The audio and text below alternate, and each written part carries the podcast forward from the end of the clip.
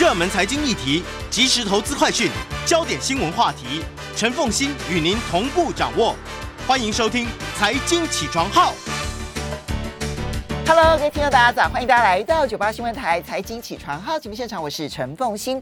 一周国际经济趋势，在我们线上的是我们的老朋友丁学文。Hello，学文早。哎，凤欣，各位听众，大家早安。好，也非常欢迎 YouTube 的朋友们一起来收看直播、哦。一周国际经济趋势，嗯，首先先来看《经济学人》所挑选的关键字有哪些？这一期那个《经济学人》的关键字在第五页和第六页啊，The World This Week 啊，那有三十个关键字，那我们今天挑了十三个关键字，有四个在政治板块，九个在商业板块啊。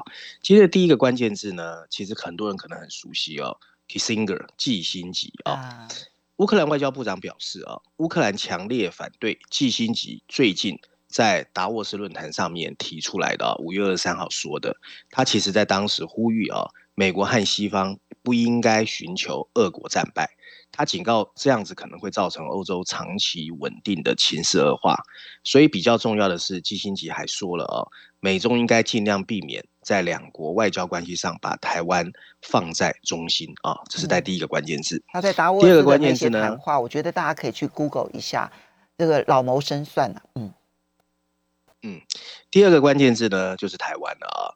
五月二十三号，当澳大利亚的新任总理啊阿巴尼斯抵达东京的时候，他会见了正在日本和韩国这个拜访的拜登了。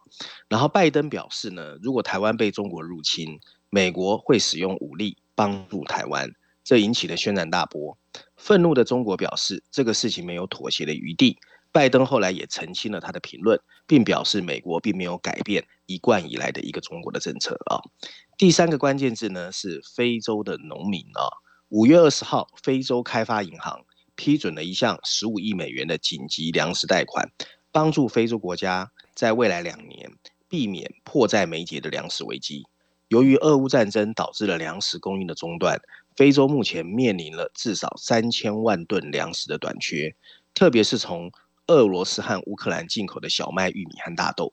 非洲紧急粮食贷款预计会使两千万个非洲农民受益，获得种子还有种植技术的支持，并在未来四个农业季节哦生产三千八百万吨的粮食。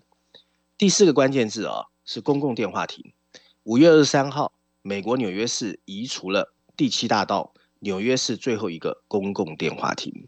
宣告呢，公用付费的电话走入纽约的历史。纽约市府表示啊，会改变成 WiFi 的热点取代啊。那这个礼拜运走的那个电话亭会被移往大都会博物馆，不过曼哈顿会保留四座老的公共电话亭，分别位在西区大道六十六街、九十街、一百街和一百零一街啊。嗯第五个关键字呢是 Glencoe 啊，全世界最大的这个大宗商品的这个公司啊。嗯五月二十四号，经过美国、英和巴西的长期调查之后，大宗商品交易商瑞士的 Glencoe 坦承，过去十年透过贿赂取得非洲和南美洲的石油利益，并在美国操纵燃油市场的这个罪名，他准备支付十五亿美元的和解金。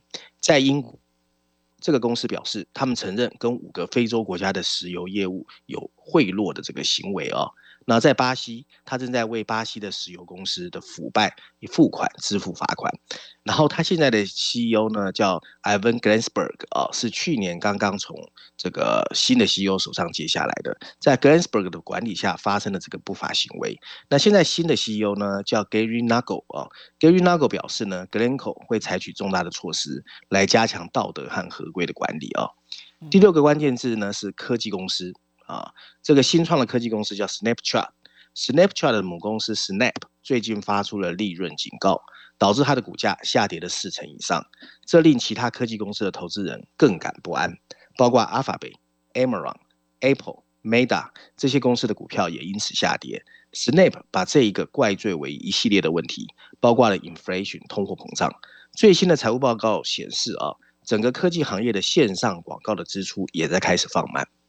第七个关键字呢，是在美国很有名的一个呃衣服品牌啊，叫 Abercrombie 啊。Abercrombie 呢的股票最近也令人意外哦，开始因为亏损而下跌。跟其他 retail 的零售商一样，在供应链紧缩的情况下 AMF 也在更高的物流成本和库存增加做斗争，就像通货膨胀加剧和消费者勒紧裤带一样。第八个关键字呢是暴利税啊。五月二十六号，为了缓解不断恶化的生活成本的危机，英国政府出现了法夹弯。决定把对能源准备采取的暴利税呢，再一次往后延。这个这个所谓的暴利税呢，是一次性的措施，税率是百分之二十五。那这个新税已经遭遇了抵制，然后延宕了好几个月啊。那暴利税呢，是政府政策的一个大转弯，将被用来帮助那些在生活成本危机中苦苦挣扎的一般家庭啊。第九个关键字呢是卢布啊，卢布对美元汇率达到了四年来的最高水准。对欧元汇率达到五年来的最高水准。在俄罗斯入侵乌克兰之初，俄罗斯的这个货币呢就开始暴跌。不过呢，在政府资本管制的支持下，俄罗斯货币有所加强，成为今年迄今为止全球表现最好的货币。央行提高利率，俄罗斯出口商被要求将八成的外币啊兑换成卢布，以及俄罗斯要求以卢布支付能源供应，都推动了这一个方向。第十个关键字是企业税啊。经过呃 OECD 啊经济合作发展组织多年的努力，已经获得一百三十六个国家的同意，协议实施全球最低企业税啊，叫 GMCT。本来预定呢会在二零二三年上路，对全球营收超过七点五亿欧元门槛的跨国企业，苛征实质有效税百分之十五的最低税率。从从从此以后啊。跨国企业如果透过海外投资来避税，母国政府可以要求它就实质有效费率补缴到百分之十五。不过五月二十四号，经合组织的秘书长表示，引入全球企业最低税率的里程碑延后一年，要到二零二四年才会生效。这项有一百三十多个国家的协定呢，面临着美国参议院共和党人和一些欧洲国家的抵制。十一个关键词是气候变化啊。汇丰银行负责永续投资的一个呃负责人啊，叫 Stuart Kurt 被停职，因为不久前他在一个会议的演讲中公开表示，未经气候整个气候危机呢，其实未经证实，而且过度尖锐。各国政客呢和全球央行正试图塑造下一个大产业，所以刻意夸大了气候变化带来的金融风险。几天后，英格兰银行公布了两年一度的气候压力测试，并表示，如果英国银行界不解决全球变暖的风险，他们的利润会受到一成五的打击。第十二个关键字啊，是一个新创公司的名字啊，叫 Gorillas。现在呢，这个 Gorillas 所在的这个新创板块啊，一片厮杀。这个德国新创 Gorillas 前景也不乐观。五月二十五号，总部位于德国的 Gorillas 刚刚。呃，决定在七个月前以一百三十亿美元募集了十亿美元，不过今天宣布要裁员三百名。它主要的市场有点像台湾的富邦的跟五百亿啊，就是科技平台、外送平台。那这样的一个行业在全世界都在面临一个非常大的压力，往下挫。嗯嗯。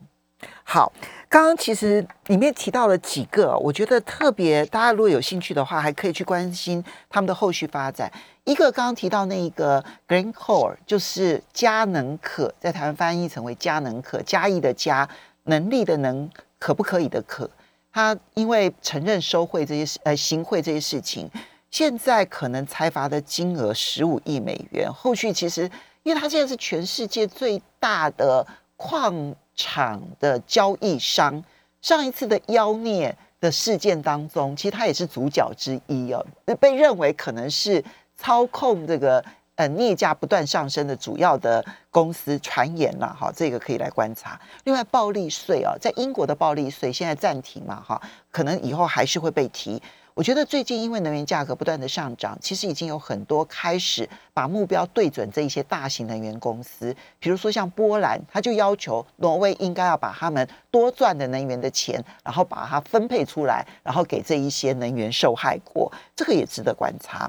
然后那个企业税的最低税负制，它的延后会不会变成最后遥遥无期？我觉得大家也可以来观察，这些都蛮重要的。好。接下来我们就来来看《经济学人》这一期的 Cover Story，谈的就是中国大陆的经济。对，《经济学人》总算把矛头啊转向中国了啊！这一期的《经济学人》的封面设计就非常写实啊，它在中国红的背景前面啊，放上的是象征经济数据逐步往下走的一个柱状图啊，而那个迈步啊由上往下走的正是中国的领导人习近平。那当然，我不确定哦，这个往下走的意义是到底是说经济往下走，还是人往下走啊？那上面有两排补充文字啊，大字写的是中国的走缓啊，小字写的是习近平的新经济模式。遭遇的麻烦。那这次经济学呢，其实认真来说用了十一篇文章啊，除了所谓的序论第一篇之外，还有十三页的 briefing 专文。另外，中国板块第一篇，还有财经板块第一篇。不过比较特别是还有一个特别报道啊，针对中国最近几年在非洲的一个发展，也有一些分析，大家有空可以看啊。那这在第三十八页的特别报道呢，其实。呃，里面呢，呃，大概涵盖哦，包括什么债务怎么包裹，所谓基础建设啦，现在非洲的商贸情况啦，甚至欧盟、美国跟这个中国在那边的一些兵家必争的状况啊。那我把整个文章整合一下，跟大家分享啊。过去二十年啊，中国一直是全球经济最大、最可靠的一个增长来源，在那段时间，它贡献了全球 GDP 的百分之四。百分之二十五左右，并在八十个季度中的七十九个季度呈现了扩张。在决定进行改革开放的这段过程里，北京采取了韬光养晦但是切实可行的方法，不但把市场改革跟国家控制完美结合，还成功让中国变得越来越富裕。可是现在，中国经济似乎正让自己处在了另外一个危险之中。经济学认为，招来危险的第一个麻烦哦，就是最近的清零政策。造成上海的封城超过了很长很长的时间，政府曾始终担心跟病毒共存会导致中国数百万人的死亡，那或许是真的，但他的坚持清零也浪费了不少宝贵的时间。好，我们稍微休息一下。我们稍微欢迎大家回到九八新闻台财经起床号节目现场，我是陈凤欣，在我们线上是我们的老朋友丁学文，也非常欢迎 YouTube 的朋友们一起来收看直播。好，学文在 Cover Story 谈中国经济呢，那么当然。最近中国经济最被讨论的，当然就是那个清零政策。这个清零政策，其实上海光是封这六十天的时间，其实真的是惊天动地的。没错，而且大家如果记得的话，去年开始的整数行动啊，也让占中国 GDP 百分之八的科技产业陷入停滞，而占 GDP 五分之一的房地产直接窒息。四月份房屋销售跟去年同期雪崩了百分之四十七。在经济全面下行的情况下啊，中国的总理啊已经开始敦促官员要尽速恢复经济的增长，央行也开始下调抵押贷款利率，并试图安抚惊恐的科技大亨。推出基础设施计划，但是在宽松的资金宽松以及再多的混凝土，都难以消除封城对整个经济的伤害。嗯，金融市场也出现了大量资金的外流，外国企业正在加速撤离。Apple 在采取更多措施来重新平衡中国以外的供应链，而第二个麻烦呢，隐含的就是意识形态的高涨啊！一系列经济举措形成了习对习近平所谓的新发展理念，旨在应对百年未有的大变局。其中最重要的就是中美对峙。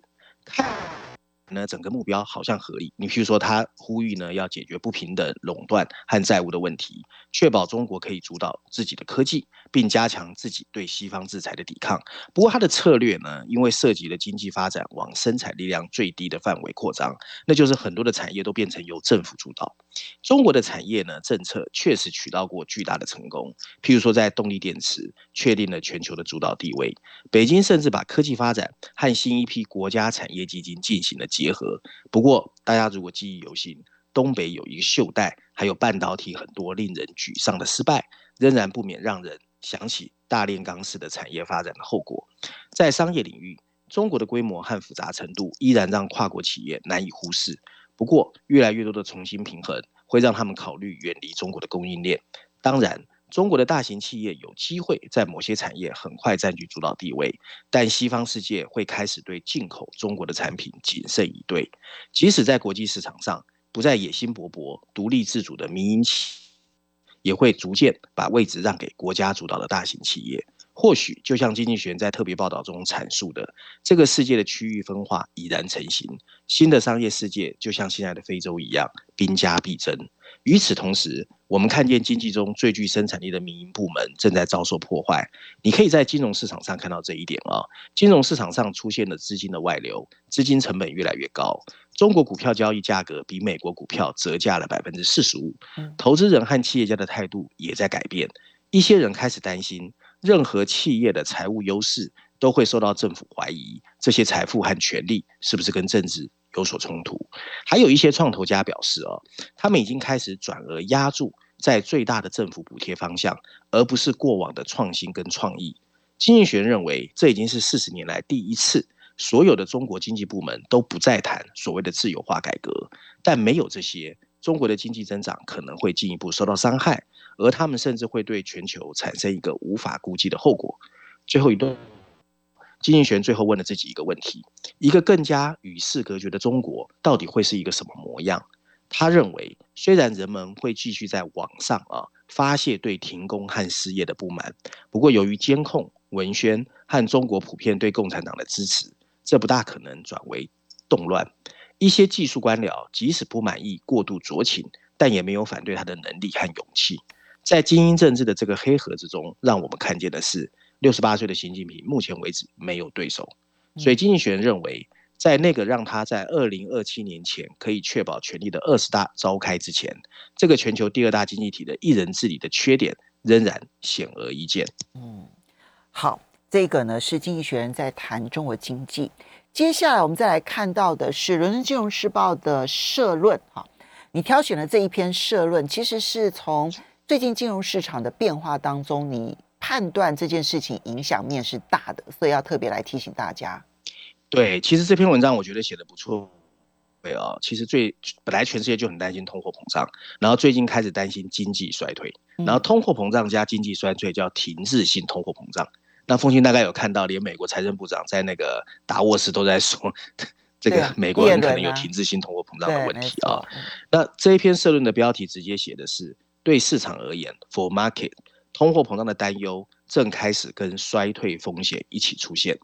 补充标题写的是，从投机性的科技股票的抛售已经开始扩散到其他板块的股票哦。文章一开始他说，五月份卖出，然后离开。是一句在金融市场流传很久的格言。他说的主要就是，通常五月到十月股票市场通常表现不会太好哦。不过，二零二二年的五月的第三个礼拜，有可能被视为一个全球很大的分水岭，因为从这个时间点开始，美国和其他市场都出现了股票的大幅下跌，最具投机性的资产还有科技股出现抛售，而且开始蔓延到其他利润相对较高、知名度更高的科技股。这个情况越来越普遍，这反映的是什么呢？反映的是投资人的情绪开始转变，对通货膨胀的担忧开始伴随对经济衰退的担忧。各国央行在努力冷却经济的过程中，极可能已经进一步导致全球经济的加剧衰退。而令人惊讶的是，两大啊美国的大型零售商沃尔玛和 Target，它最近的获利也让大家引起注目。两家公司都表示，由于成本增加。所以他们的零售额虽然上升了，利润却是下降了，这让他们经历了两位数的股价抛售。和可靠的消费品销售商相比，他们变得更像是那种无利可图的成长型股票。可见股票跌势开始四处蔓延，有明显的迹象表示啊，即便是这些实力强大的零售商，也在努力传导成本的压力。这让投资人开始担忧。近年来支撑市场回报创纪录的企业利润率和强劲的美国消费者支出已经突然结束，这还将担忧带到了新的领域。此前，在多年的廉价资金之后，流动性的撤出基本上吹走了大多数的泡沫，尤其是加密货币。升息的前景打击了科技股和成长股，他们的估值依赖于遥远还没有实现的利润，对美国联准会应对通货膨胀的担忧与日俱增。这跟其他地方的问题不谋而合。中国清零政策引发的封锁，既阻碍了国内的增长，也破坏了国际的供应链。由于俄罗斯对乌克兰的战争，欧洲消费者正受到能源成本飙升的挤压，这让市场啊处于一个微妙的时刻。很多基金经理人担心，如果市场进一步下跌，结构性问题可能会进一步刺激股价的下跌。新一代投资经理在管理熊市上面的经验非常有限。交易环境更为糟糕，部分原因是因为银行受到资本充足率的限制。譬如说，在二零零八年金融危机发生之前，银行通常会借由操作手上的股票来让剧烈的波动平稳。可是今天，以投机性投资为主的基金有可能被迫必须大量抛售优质的资产。这样一个世界末日的情景有可能不会马上发生。对于沃尔玛和 Target，获利进行更仔细的调查后，会发现他们自己的库存太大。嗯，在 Target 的案例中，消费者在疫情中购买了家具和电视这些耐用性的商品，但现在情况已经好转，他们不得不降价清理库存。如果我们看到的是一个迹象，表明最新的疫情变化正在消退，那么这可能有助于通过消除推高商品价格的力量来抑制通货膨胀。迄今为止，资产价格的下跌也会产生财富效应，这可能会使美国联准会容易实现它的通货膨胀目标，而不必急得升息。文章最后提到，随着美国通货膨胀超过百分之八，公债这几个礼拜也面临抛售，投资人几乎没有看到什么安全的地方。尽管投资人可能不得不对 ESG 哦保持警惕，但大宗商品和能源股看起来还是比较安全的。但在这种不确定性中，另一句在最近调整中被证明是成功策略的市场格言，就是买入下跌啊，或者逢低承接，一点都不安全。好，当然，其实这个这个他这个文章应该是在上个礼拜初的社论嘛，对不对？哈。因为其实，在上个礼拜的礼拜四、礼拜五，风向好像又有一点点变。因为大家他讲他写的都是对的，就是说大家太担心衰退了。那因为这个很担心衰退，市场好像又有一点摆向说，那联准会应该就不会一路升息下去，然后让它造成最后的经济衰退。也许短线上面来讲会有一点点风向的变化，可是我认为他这篇社论所提醒的。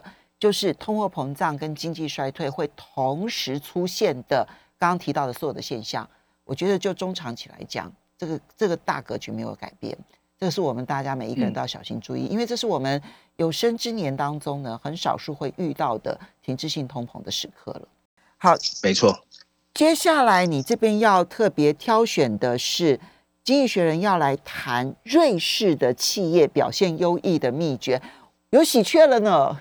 对对对，我现在每次都告诉自己，我一定要从每一本里边挑出一个喜鹊，让大家稍微快乐一点。要不然每次听完这个节目都觉得心情很沉重啊。好，那这篇文章呢，在商业板块第一篇第五十一页啊，它的标题直接写的是 “secret source”，就是啊秘制的酱汁哦，谈的就是瑞士啊。他说瑞士的商业环境其实表现的非常好啊，全球竞争力一直名列前茅。到底为什么？那他在补充标题有说，主要是 common sense，就是全民的共识。还有所谓的低税率啊，让这个阿尔卑斯山旁边的国家成为全球企业的跨避风港。那文章内容蛮精彩的，我们来看看他怎么说。他一开始说，五月二十二号，来自全球政界、商界、学术界、媒体和艺术界的精英人士都齐聚在达沃斯，参加两年多来所谓的 WEF 的第一次线下的狂欢。半个多世纪以来。全球各地一直在利用这个年度聚会解决全球最急迫的问题。他们在瑞士这个小山村作为一个全球谈话场所发挥的作用，远远超过它的重要性。瑞士拥有市值排名前一百大的欧洲企业的十三家，以及全球五百大企业中的十二家。那瑞士成功的秘密到底是什么？相对于 GDP，瑞士拥有全球密度最高的财富五百强企业。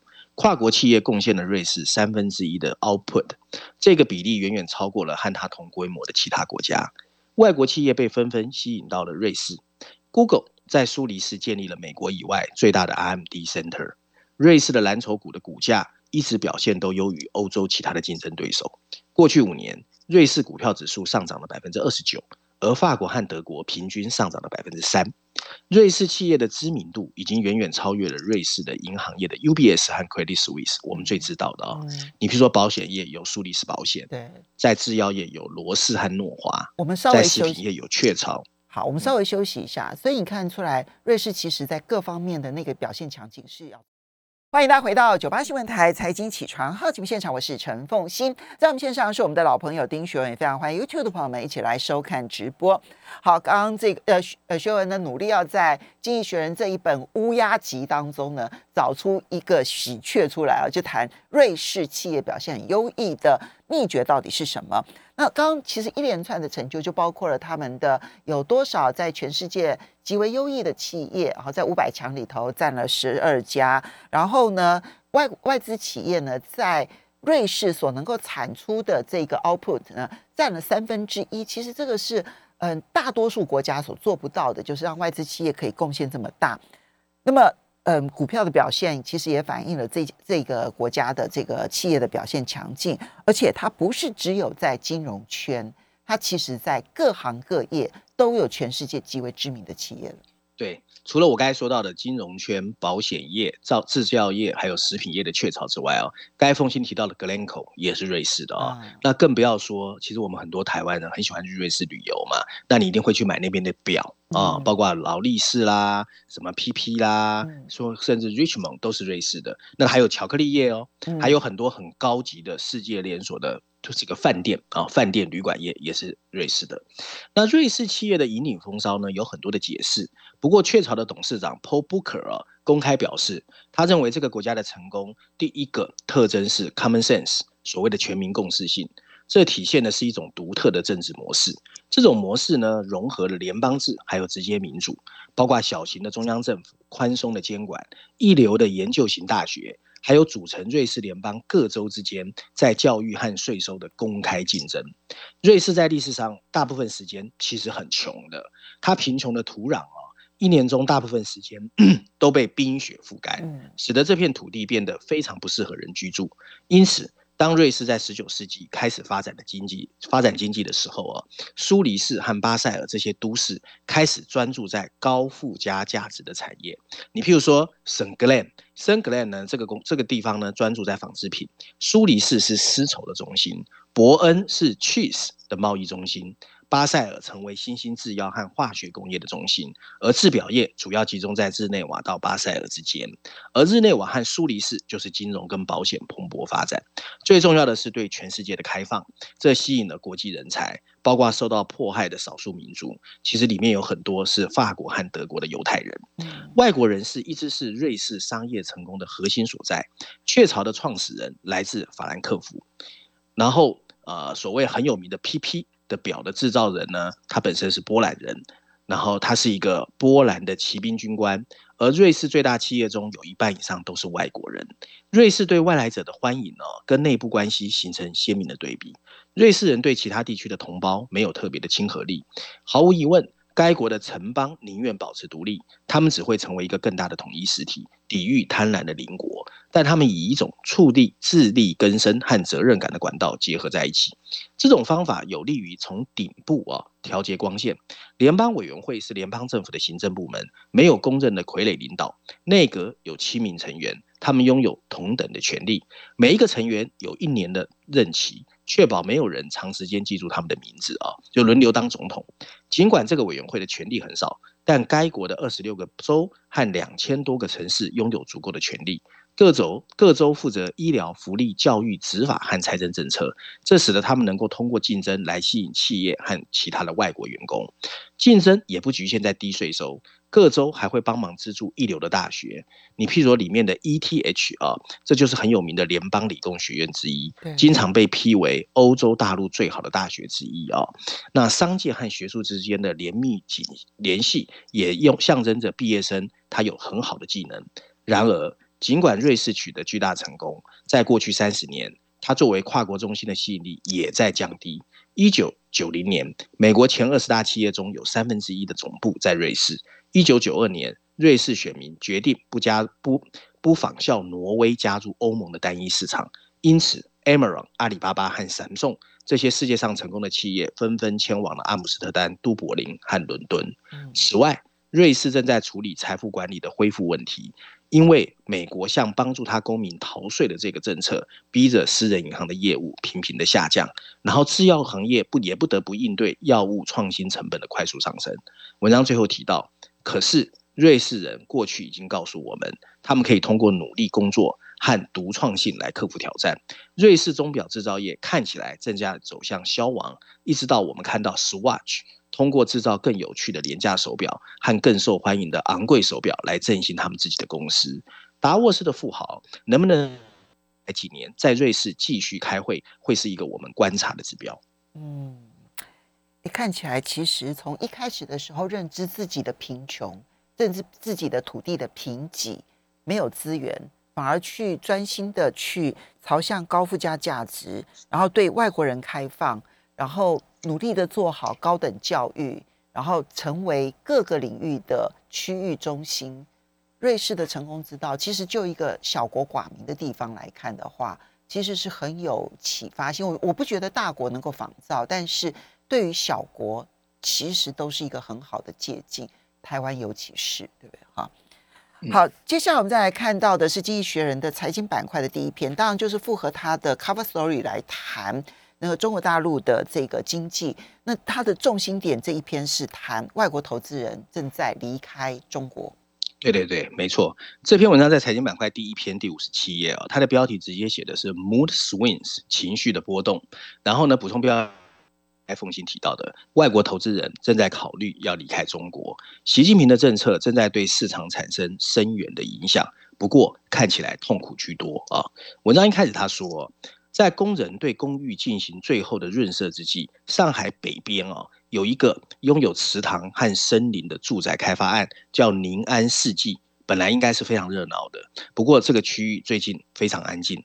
这座拥有两千五百万人口的上海市被封锁了两个月，所以它的开发商仁恒被迫停止了现场的建设。几个月来，购房者一直处在紧张的状态，因为中国很多的大型开发商因为债务违约难以交付房屋。